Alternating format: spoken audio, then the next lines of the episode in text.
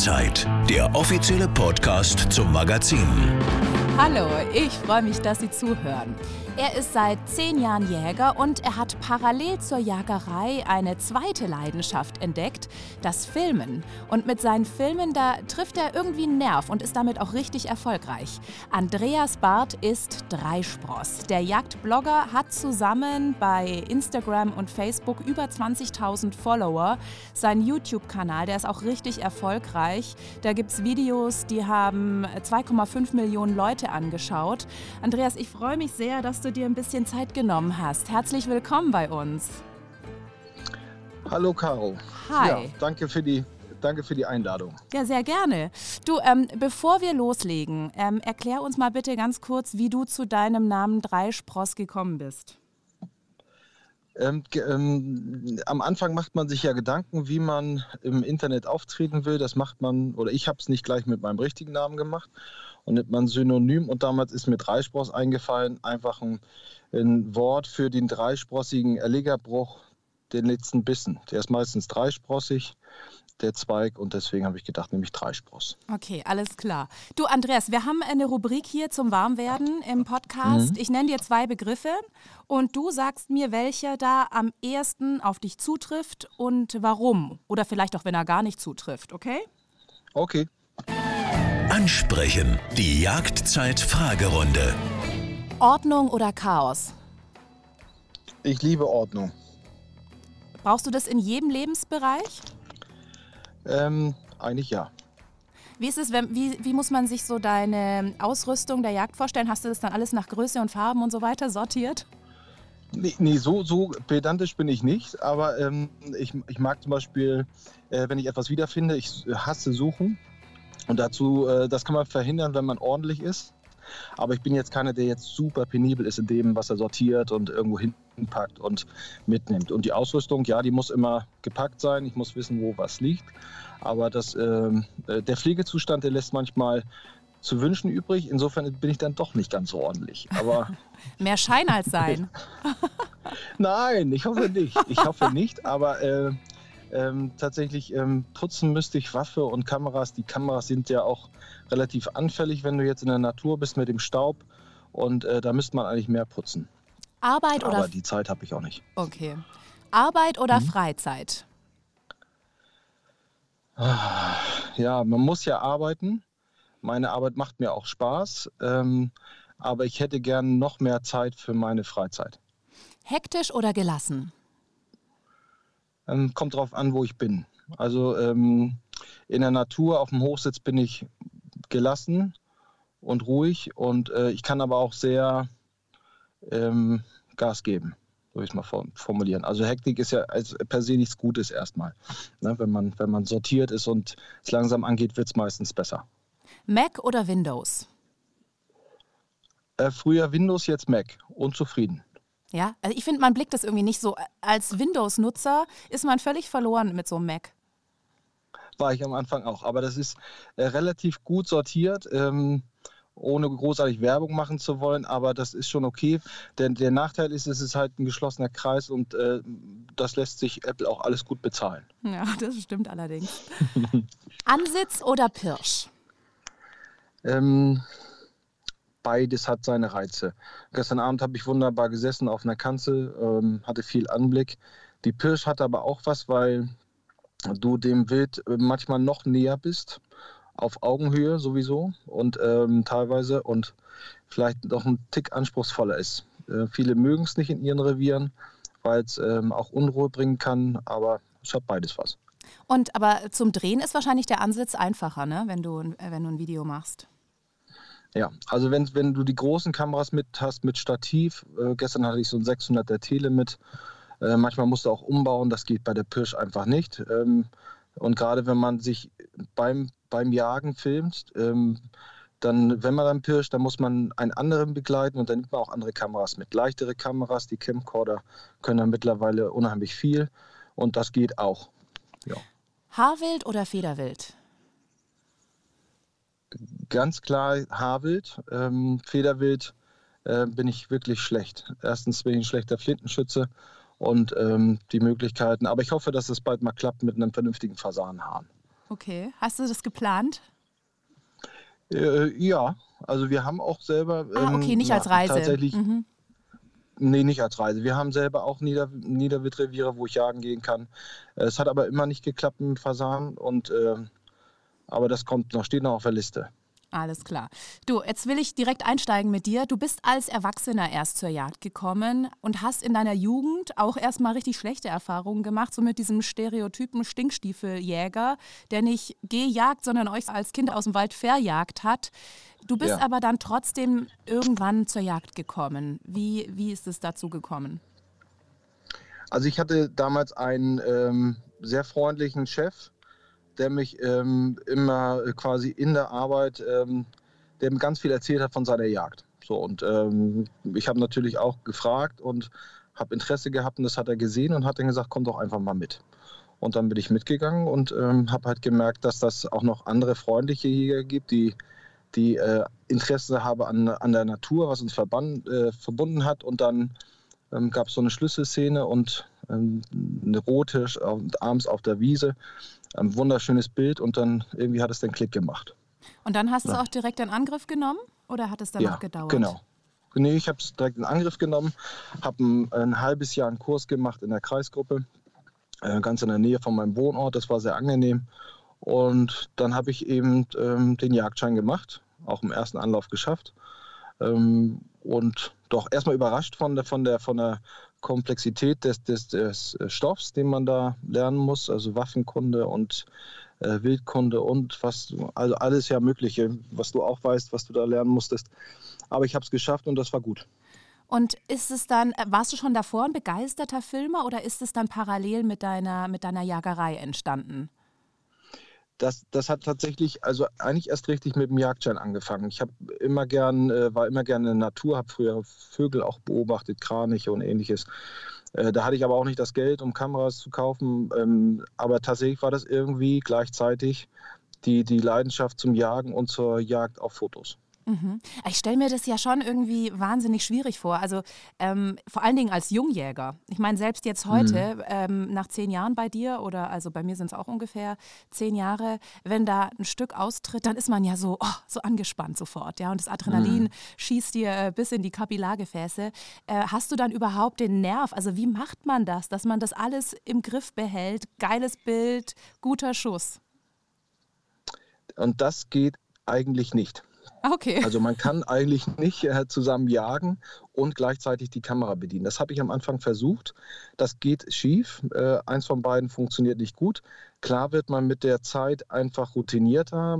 Ähm, der Stresspegel sinkt einfach auch ähm, durch die Erfahrung in beiden Sachen und dann kriegt man da schon was hin. Aber man sollte, wenn man damit auch startet, so als Tipp für Leute, die das machen wollen, eigentlich Jäger begleiten oder sich auf eine Sache konzentrieren. Mhm, okay. Und ähm, kannst du mal beschreiben, wie so deine Bildsprache ist? Also wie baust du deine Filme auf? Was ist dir wichtig bei einem Film? Ganz wichtig ist mir, ähm, dass, dass es eben nicht reduziert ist auf das Finale, also das äh, Beutemachen der Schuss. Ich weiß, das kitzelt viele, viele sind daran interessiert, aber äh, wer meine Filme gucken möchte, der guckt halt das drumherum und äh, da ist auch mal ein Abschuss dabei aber das ist nie der Mittelpunkt eines, eine, eines Videos. Mhm. Ja, es ist für mich eh was, was ich nicht so nachvollziehen kann. Ähm, ich kenne da viele, die gerne solche Filme anschauen. Ähm, mhm. Und eben immer, so, ich finde, der Moment des Treffers, das ist so ein trauriger, schlimmer Moment, jetzt für mich ganz persönlich. Und ich will mhm. mir das gar nicht angucken müssen, auch noch von anderen. Ähm, wie erlebst ja. du das oder kriegst du da irgendwie Reaktionen?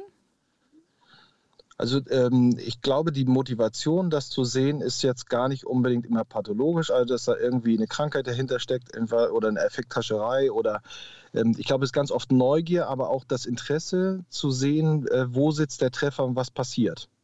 Also ein ganz normaler äh, fachlicher äh, Grund. Klar äh, ist es für viele auch, ähm, ja, ich vergleiche es immer ein bisschen mit einem Unfall, wenn die Leute vorbeifahren, darüber gucken müssen.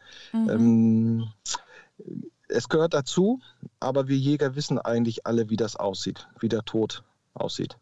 Mhm. Und ähm, wenn es dann Abschüsse sind, die man sieht, versuche ich eben augenschonende zu zeigen, weil wir auch Videos zeigen, die Nichtjäger sehen. Und du kannst einfach auch damit am schnellsten erschrecken. Ja. Ne? Ja klar, ich meine, deine Videos kann natürlich äh, sich jeder anschauen bei YouTube. Gibt es dann da mhm. auch äh, richtige Hater? Hast du sowas schon mal äh, erlebt am eigenen Leib? Habe ich schon. Ähm, also wir sind ja auch deswegen äh, damals Übergang vor über einem Jahr, anderthalb Jahren eine eigene Videoplattform zu äh, gründen, weil die Beschränkungen auf YouTube auch größer waren. Das hat auch gar nichts mit bösen Bildern zu tun, sondern Jagd, Waffen im Internet, das wird reglementiert. Aber ich habe äh, auch mal böse Kommentare, die dann auch mal äh, sagen wir, in Richtung strafrechtliche Handlungen gehen, Beleidigungen, auch Bedrohungen. Aber da versuche ich eben die zu löschen, die Leute zu blockieren oder eben anzuzeigen. Und wenn es kritische Stimmen sind, also einfach Unverständnis ist oder man will sie austauschen, das muss erlaubt sein und dann muss ich auch mir die Zeit nehmen und das erklären. Und das wird eigentlich immer gut gesehen. Absolut. Ich meine, das ist auch deine Pflicht, finde ich, ne? wenn man in, in die mhm. Öffentlichkeit tritt mit sowas, was natürlich streitbar ist, dann muss man natürlich auch dann ähm, eigentlich zu einem Diskurs bereit sein, ja, mit, auch mit kritischen Stimmen, finde ich. Äh, grundsätzlich, ich war ja nicht anders. Ich habe damals ein Erlebnis gehabt und das werden ganz, ganz viele, die kritisch oder sich unter Jagdvideos äußern, auch haben. Das kann der Jagdpächter sein, der den Hundemann anranzt oder die Hundefrau, weil der Hund nicht angeleint war. Äh, oder spielende Kinder, die dann halt bis abends um sieben vor der Kanzel toben, dass er die wegjagt und nicht den richtigen Ton findet. Und äh, die sehen dann Jagdvideo und lassen sich da aus. So und ähm, im Idealfall machen sie das, ohne einen zu beleidigen. Und dann kann man versuchen, mit äh, Worten die Leuten, äh, den Leuten Argumente zu liefern. Das ähm, muss auf beiden Seiten natürlich ähm, gewollt werden, aber dann kann da eine gute Kommunikation werden und dann muss man einfach mal sich, müssen die Leute mitgehen. Ne? Also Jagd muss man erleben. Das kann man ganz, ganz schlecht auch erklären in Worten. Man muss es einfach spüren und draußen im Wald oder auf dem Feld das selbst mhm. erleben, was da passiert. Ich möchte noch mal auf eine Sache zurückkommen. Du hast es vorhin schon so ein bisschen angeschnitten, dass du eben auch manchmal zeigst, wenn was schief geht. Also wenn du mhm. einen schlechten Schuss hattest. Ähm, mhm. Warum zeigst du sowas auch? Es sind ja viele, viele Jungjäger auch dabei und ähm, andere Jäger und ich möchte halt nicht ähm, ein, ein schön gefärbtes Bild auch zeigen. Also na klar kann man manche Sachen stellen, man kann auch was weglassen, aber eben ein schlechter Schuss gehört für einen Jäger, der viel jagt, der lange jagt, auch dazu. Und äh, die Konsequenzen und äh, die Leute, die einem da helfen, die Nachsuchenführer zum Beispiel, das muss einfach in den Vordergrund gestellt werden und natürlich auch, was das für das Tier bedeutet. Als Mahnung, als Aufklärung, aber ähm, eben auch für die eigene Darstellung, dass man auch nicht perfekt ist. Mhm. Ja, das finde ich äh, schon bemerkenswert, muss ich sagen, weil das ist ja etwas, worüber man halt nicht gerne spricht. Also schon mal äh, selbst im engsten Bekanntenkreis äh, wird sowas eigentlich jetzt nicht so wahnsinnig thematisiert. Das finde ich dann schon mhm. sehr bemerkenswert, wenn man das dann wirklich so einer breiten Öffentlichkeit dann auch zugänglich macht, wenn man einen Fehler gemacht hat, was jedem von uns schon passiert ist und auch noch passieren wird. Also das mhm. ist schon was auch, glaube ich, was dich sehr unterscheidet, oder von anderen? Ich, ich kenne auch andere Jagdfilmer, die auch äh, Fehler schon gezeigt haben oder äh, Missgeschicke. Ähm, aber grundsätzlich, ähm, ich zeige auch ganz viele Sachen, die funktionieren, aber ihm das gehört auch dazu. Und äh, mich treibt das immer sehr um, ähm, wenn das passiert. Und ich bin immer froh, dass ich dann guten Nachsuchenführer habe. Ihr habt den Balke da letztens mal, hast du interviewt, da mhm. gibt es den Friedrich, der ist in der Truppe drin, der hat mir auch schon geholfen. Und ähm, ja, ich bin so froh, dass es solche äh, Jäger auch unter uns gibt, die dann äh, das ausputzen, was ich als Schütze versaubeutelt habe. Mhm, ja, absolut. Du, und wann hast du gemerkt, dass deine Videos äh, irgendwie einen Nerv treffen, dass du Erfolg hast damit? Also die, die am Anfang habe ich mich gefreut, dass dann der Feldhase 100 Aufrufe hatte im Video bei YouTube. Mhm. Und dann wurde es immer mehr und dann äh, auch der eigene Anspruch ändert sich und auch die Qualität der Videos. Und ähm, eigentlich ging es erst richtig los, als ich anfing, mich vor der Kamera zu zeigen. Wie kam es dazu, ich, dass du gewechselt hast? Ich habe einfach gemerkt, dass das kein Reinfall wird, diese, diese Videomacherei auf YouTube. Das wird nicht peinlich. Man muss ja immer gucken, das hat auch immer Auswirkungen auf, auf sein, sein Privatleben, äh, auf, auf die Jagd und natürlich auch auf seinen Beruf. Und ähm, ich habe gemerkt, okay, das funktioniert, du stellst dich hier gut dar und das gibt keine Nachteile. Also kannst du dich auch zeigen. So. Okay. Und, und, und das hat geklappt mit so einem Video vor, ich glaube, glaube erst vor, ich weiß es jetzt gar nicht. Auf jeden Fall ähm, ist das gut angekommen. Die Leute haben auch gesagt, endlich mal keine, endlich mal ein Gesicht vor der Kamera. Wir wissen, mit wem wir das zu tun haben. Und es hat wohl auch nicht viele verschreckt, das Gesicht, und dann ging es weiter. Du bist ne? ja als Publisher bei Hand on Demand auch mit dabei. Das ist wirklich genau. richtig erfolgreich. Ähm, wie erklärst du dir den Erfolg und wie ist der Status momentan bei Hand on Demand? Also der ähm, Hand on Demand ist ja eine Sharing-Plattform, also ein, eine äh, Plattform mit einer Paywall. Also die Leute müssen Geld bezahlen, anders als bei YouTube. Ähm, wir können aber dort eben alle Regeln, die YouTube aufbaut oder Google aufbaut, die haben wir da nicht. Und ähm, das sind natürlich viele Jäger, die da reingehen, aber auch angehende Jäger. Wir sind jetzt bei, ich glaube, um die 6.000, 6, 6, 7.000 Abonnenten. In anderthalb Jahren Das ist für ein Startup mega, mega viel. Und äh, das Feedback ist auch gut und das funktioniert, weil eben mit die größten Jagdfilmer Deutschlands sich zusammengetan haben, um dieses Projekt aufzubauen. Und es ist vielschichtig, ähm, sind ganz unterschiedliche Videostile und Jagdstile, Auslandsreisen. Es sind Trophäenjäger in Anführungsstrichen dabei, es sind aber auch ganz normale Fleischjäger und Erlebnisjäger dabei und ähm, ja, und da gibt es äh, Hochglanzvideos und ähm, Videos aus der Ego-Perspektive, also ähm, ganz unterschiedlich und glaube, das macht's aus. Ich habe es vorhin schon mal ähm, gefragt, dass ich mir das äh, irgendwie mega aufwendig vorstelle, wenn du dann auch noch dein Filmequipment mitschleppst. Also was nimmst du alles mit raus, wenn du abends ansitzen gehst? Ähm, das ist eine ganze Menge. Ähm, da bin ich immer froh, ich einen großen Rucksack habe. Also gestern Abend bin ich rausgegangen mit einem Stativ, einem großen Stativ mit einem vernünftigen Kopf drauf, dass man vernünftige Schwenks machen kann. Darauf war eine äh, Vollformatkamera, daran hing ein Teleobjektiv, ein 600er, das wiegt so ungefähr zusammen 4 Kilo.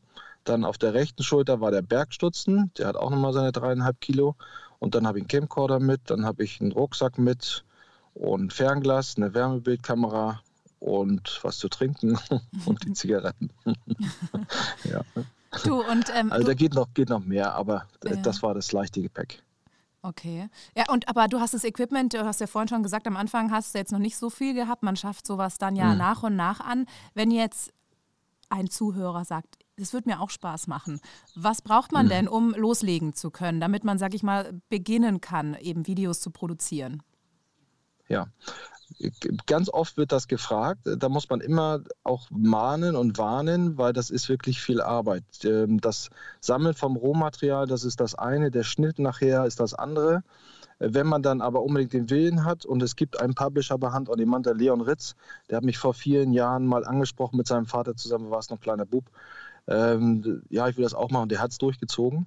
Und dem habe ich damals auch gesagt, besorge dir einen Camcorder, handlich, klein, mit einem starken Zoom und der muss lichtstark sein. Also ein großer Sensor, der es eben schafft, äh, die Bilder aufzunehmen, die wir eigentlich immer sehen, wenn es dunkel wird, in der Dämmerung.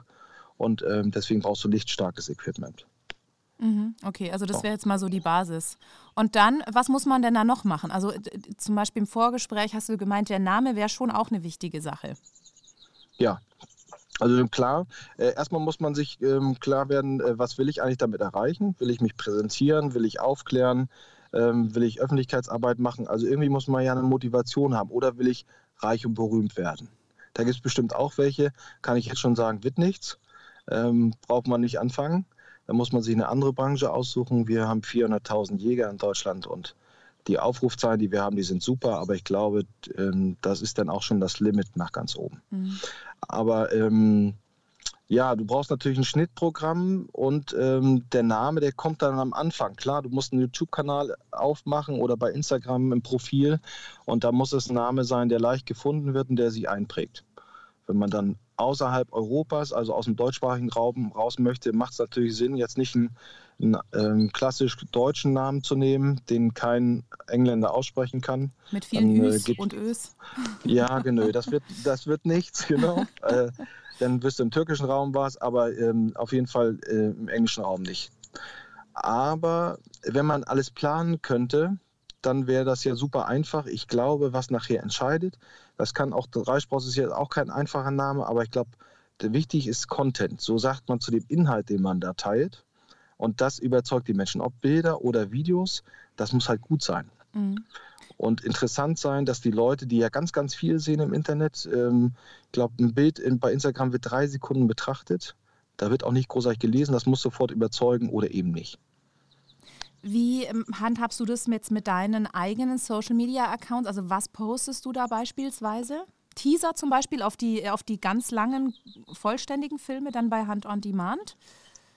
Ja, genau. Mhm. Ähm, wir, wir ähm, haben Trailer natürlich, ähm, die wir bei YouTube äh, raushauen. Dann äh, bei Facebook geht das auch und bei Instagram mit Instagram TV geht das auch. Ganze Videos ja mittlerweile bei Instagram auch. Ich glaube aber nicht, dass das so eine Videoplattform wird wie YouTube. Instagram ist ein wachsendes Medium für viele junge Leute, die wir da auch erreichen können mit der Jagd, was ja auch in, also auch natürlich zweitrangig natürlich Öffentlichkeitsarbeit ist. Ne? Also das ähm, sind junge Leute, die naturaffin sind, die treiben sich eben rum auf den sozialen Medien, was Instagram, TikTok ist, glaube ich, was Neues, haben wir uns beide schon unterhalten, haben wir beide nicht. Wir sind nicht, sind wir nicht cool genug doch, nee. ja, und zu alt. Nee, da sind wir, da sind wir langsam, glaube ich, auch zu ja, alt für. Ja, ja, Aber okay. ist man zu alt? Ich weiß das nicht. Ich hat, mich hat einer auf der Messe angesprochen in Dortmund, der hat auch einen YouTube-Kanal, Jagdstube 1, der ist, ich glaube, über 70 Jahre alt gewesen und ähm, hat, hat auch gutes Feedback gegeben und, und ich glaube, das Alter, also weiß ich immer nicht, ob das Alter eine Rolle spielt, aber sie sind natürlich in der Minderheit, klar. Mhm. So und ähm, ja, Social Media, man darf halt nie vergessen, dass das äh, soziale Leben, Sozialmedia-Leben nicht das reale Leben ist. Im Idealfall ist es so, aber oft ist es das nicht. Du, und wenn du jetzt Stand heute so deine ersten Videos anguckst, was hat sich verändert oder gefallen dir deine Videos, deine ersten Videos noch? Ähm, nee. nee. Äh, ich glaube, das liegt aber ein bisschen daran, dass der Anspruch, der eigene Anspruch aufwächst an die Qualität. Ähm, und ähm, auch rein technisch, der Ton war am Anfang auch gar nicht so gut. Ich habe jetzt einfach auch ein gutes Mikro gekauft, mir da ein bisschen Gedanken gemacht, weil ich ja viel im Off-Text spreche, also einen Sprachkommentar runterlege und versuche das zu erklären, was man da sieht. Und äh, das war am Anfang vom Ton her schlecht. Früher habe ich auch nur Schriften gemacht. Die Szenen sind nicht gut geschnitten, aber ähm, sag mal, das, das meiste Video äh, oder das meistgeklickte Video ist so ein Maiserntefilm. Den finde ich eben jetzt, den würde ich deutlich besser machen. Aber irgendwas hat da den Nerv getroffen und deswegen gucken die Leute das an. Ist halt spannend, ne? Man wartet, bis er die letzte Reihe mäht und was dann da rauskommt. Mhm. Erntejagden sind natürlich hochspannend, sind aber auch mega anspruchsvoll, was die Jagdtaktik und die Sicherheit angeht. Mhm. Und ähm, da kommen wir dann zum nächsten Thema, dass man natürlich im Video auch in den Perspektiven ähm, manchmal auch genau aufpassen muss, dass man mit der Kamera richtig steht, weil das Bild, was man da aufnimmt, für andere natürlich manchmal komisch wirkt. Sagen wir Stichwort ähm, Kugelfang. Ähm, wenn man nur 30 Meter neben dem Jäger steht, der schießt zum Beispiel, sieht das vom Winkel aus, als wenn der ganz woanders hinschießt. Das ist manchmal, muss man schon beachten. Das sind aber so Tricks und Kniffe, die man mit den Jahren lernt, dass man da genau drauf achtet und guckt, dass man die Kamera richtig hinstellt und ähm, ausrichtet. Du hast dich äh, filmisch verändert in den letzten Jahren. Hast du dich auch als Jäger irgendwie verändert? Ich denke, dass ich mich auch als Jäger verändert habe. Also allein, weil ich älter geworden bin. Ich bin ja, die anderen Publisher, die sind teilweise 20 Jahre jünger als ich bei Hand on Demand. Und das merkst du da schon auch, wie man mit, äh, wie man lebt, wie man aber auch jagt. Ähm, der Beutetrieb, den habe ich, ganz klar. Aber der ist äh, lange nicht so ausgeprägt äh, wie bei einem 23-Jährigen. Ähm, das kann bei mir so sein, aber ich erlebe das auch bei Gleichaltrigen oder noch Älteren, dass das abnimmt und dass man sehr, sehr oft auch nur den Moment genießt, ohne Beute machen zu müssen. Hast du denn schon mal nicht geschossen, weil die Kamera nicht mitgelaufen ist? Hm, nee, das habe ich tatsächlich noch nicht gemacht. Ähm, da, da, kommt man aber langsam dazu, weil man, ähm, weil man ja tatsächlich das runde Ergebnis zeigt. Aber ich war jetzt in Spanien zum Beispiel, äh, eine Bergjagd auf Arui und habe da nicht filmen können.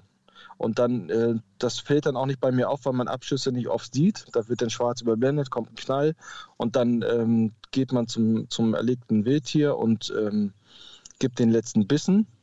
Da hat mir übrigens sehr geärgert, da hatte ich tatsächlich keine große Kamera dabei und als ich runterging dann zu dem Wildschaf, äh, auf 2000 Meter kam in dem Moment ein großer Geier 10 Meter vor mir, mhm. lautlos mit aufgebreiteten Schwingen. Das war so ein Bild, das hätte ich super gerne mit der Kamera gehabt, aber das ist dann meistens so. Wenn du die Kamera nicht mit hast oder aus hast, passiert sowas. Du hast jetzt gerade ja. eine Jagdreise angesprochen. Du warst 2019 ja auch in Namibia, dein erstes Mal dort und hast da ein mhm. richtig dickes Brett gebohrt. Das ist äh, so eine fünfteilige Doku entstanden. Ähm, mhm. Kann man so eine Reise genießen, wenn man immer so sein Konzept im Kopf hat und immer ans nächste Schnittbild denkt? Hm. Also im Hof, da war ich, das war, hat, die haben es einem sehr einfach gemacht, weil es nicht so durchgetaktet war. Also du hattest auch die Möglichkeit, es äh, nochmal etwas zu wiederholen und dann vielleicht auch ohne Kamera zu wiederholen. Aber da gebe ich dir recht. Äh, wenn man Anspruch hat und konzentriert ist, äh, dann ähm, lenkt das vom eigentlichen Erleben nur mit den Augen schon sehr ab. Ähm, das ist einfacher, wenn man die Kamera nicht mit hat. Zum Beispiel, ich habe natürlich auch, ich habe eine Frau und zwei Kinder und meine Frau hat auch gesagt, Mensch, kann ich da nicht mal mitkommen? Ich sage, lass uns das machen, wenn ich ohne Kamera irgendwo hinfahre, weil ich einfach keine Zeit für dich habe. Mhm. Weil ich mich sehr konzentriere auf das Filmen und natürlich auf das Jagen. In Namibia war es halt schön, da hatte ich den Peer mit, der ähm, hat gefilmt und konnte das sehr gut. Und dann konnte ich mich ganz aufs Jagen konzentrieren. Und ähm, ja, wir haben uns dann abgewechselt. Das war sehr angenehm. Mhm. Habt ihr da schon ganz klar im Vorhinein ein Konzept euch ausgedacht oder einfach mal auf euch zukommen lassen? Also wir haben, äh, also ich habe mir ein Konzept überlegt, ganz klar, weil die Afrika-Filme, die ich bis dato gesehen hatte, mich nicht angesprochen hatten. Also das, ich wollte so einen Mix machen eigentlich. Ähm, Chimek, ähm, Sielmann machen ja reine Naturdokus, die habe ich als Kind gesehen, das hat mich immer angesprochen. Und ähm, Afrika nur darzustellen, indem man vom Pickup runtergeht, schießt und dann auflädt, das ist für mich nicht Afrika und so ist es dort auch nicht. Und deswegen wollte ich dokumentieren, wie man da hinkommt, wie groß das Land ist, was die Menschen da arbeiten und wo, was sie auch profitieren von der Jagd. Und das ist immens in Namibia. Und äh, sind diese fünf Teile, die sind auch schon äh, veröffentlicht auf Hunt on Demand, oder? Die kann man ansehen. Genau, genau. Die Trailer sind bei YouTube äh, veröffentlicht und ähm, die Filme bei Hunt on Demand. Wobei man sagen muss, dass ähm, die, die, das Interesse an Afrika geringer ist. Warum, weiß ich nicht genau. Ähm, eigentlich ist die Jagd ja auf dem Hirsch. Da drüben die Jagd auf den Kudu, finde ich. Das ist auch so ein, so ein afrikanischer Hirsch, wo es ja alles Hornträger sind. Aber ähm, ich weiß nicht, was, was da das Interesse könnte größer sein. Also auf Hand und Demand ist es super, auch gutes Feedback, äh, bis sehr gutes Feedback, aber so die Trailer bei YouTube sind ähm, eigentlich enttäuschend gelaufen, muss man sagen. Ich, ich kann noch mal äh, anfügen, also so als Zahl zum Beispiel, wenn man einen Trailer hat, dann kann das gut und gerne mal 15.000 Aufrufe haben und so hatten wir 2.000, 3.000 Aufrufe. Das, ähm, und das, das spricht eigentlich immer dafür, dass das Interesse nicht da ist. Mhm. Ja gut, weil das natürlich nicht den jagdlichen Alltag so abbildet. Ne? Vielleicht liegt es daran. Ja, und, und weil es natürlich auch spaltet. Also natürlich die, die Menschen an sich, aber auch die Jäger spaltet das ja. Ne? Mhm. Also ich habe auch einige gesprochen, die gesagt haben, oh, was willst du da und so, äh, Trophäenjagd und ähm, Trophäenjagd kann man dort betreiben. Also ich verstehe mal Trophäenjagd als jemand, der die größte, schwerste, abnormste Trophäe jagt. So, das ist ein Trophäenjäger für mich. Also der nach den Knochen guckt. Eigentlich müsste es Knochenjäger heißen.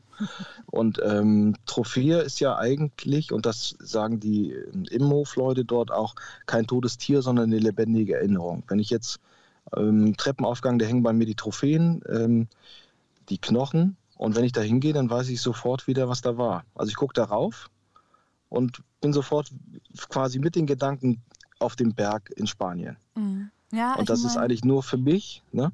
Nur für mich. Und deswegen ist die Trophäe auch manchmal so wichtig. Also dieses Horn, aber nur wichtig für den Jäger selbst. Wenn ich mal nicht mehr bin, meine Familie kann damit null anfangen. Ja, ja es also ist aber, ja, es ist für dich, aber es ist natürlich, hat schon so eine, äh, es hat eigentlich zwei Seiten, weil du natürlich einmal durch das viele Geld, das ja so eine Auslandsjagd immer kostet, natürlich äh, mhm. das, den Artenschutz des Landes unterstützt und für dich selber ja auch eine nachhaltige Erinnerung schaffst.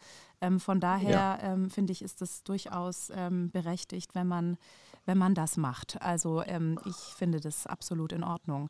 Ich möchte jetzt mit dir äh, noch zur Schlussrubrik kommen. Da geht es oft bei uns um einen Ausblick, also was die Leute so planen, was in der Pipeline äh, bei euch ist. Bist du bereit? Hm. Wildes Durcheinander. Erzähl mir mal, wie schaut es bei dir aus? Hast du schon ein neues Projekt in der Planung oder bist du an was Konkretem vielleicht schon dran? Also Planung ja, äh, auch eigentlich fest, aber Corona hat alles irgendwie durchgewirbelt.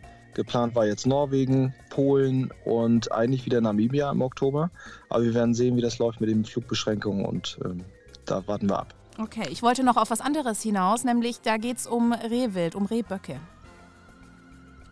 Ja, also es gibt eine neue Reihe bei Hand on Demand, die Bockjäger. Mhm. Teil 1 ist draußen, Teil 2 wird auch ganz spannend. Ich begleite einen Jungjäger auf seinen ersten Rehbock und im Teil 3 darf ich selber mal ran und erlege einen wirklich braven Bock. Okay, alles klar. Ja, das wird bestimmt spannend. Also vielen Dank dir, lieber Andreas alias Dreispross, dass du dir jetzt äh, so viel Zeit genommen hast für mich. Das war ein sehr gutes Gespräch. Danke dir dafür. Ich danke dir. Mach's gut. Du auch. Und falls Sie noch kein Jagdzeit-Abo haben, dann sollten Sie sich zackig eins sichern auf www.jagdzeit.de. Es gibt momentan nämlich attraktive Prämien dazu und eine davon ist ein kostenloses Jahresabo für Hand on Demand. Und dann können Sie sich in aller Ruhe zum Beispiel die Filme von Dreispross ansehen. Gläschen Wein dazu, fertig. Passen Sie auf sich auf, bleiben Sie gesund. Ciao. Das war Jagdzeit, der offizielle Podcast zum Magazin. Jeden zweiten und letzten Mittwoch im Monat auf allen gängigen Plattformen und bei Instagram.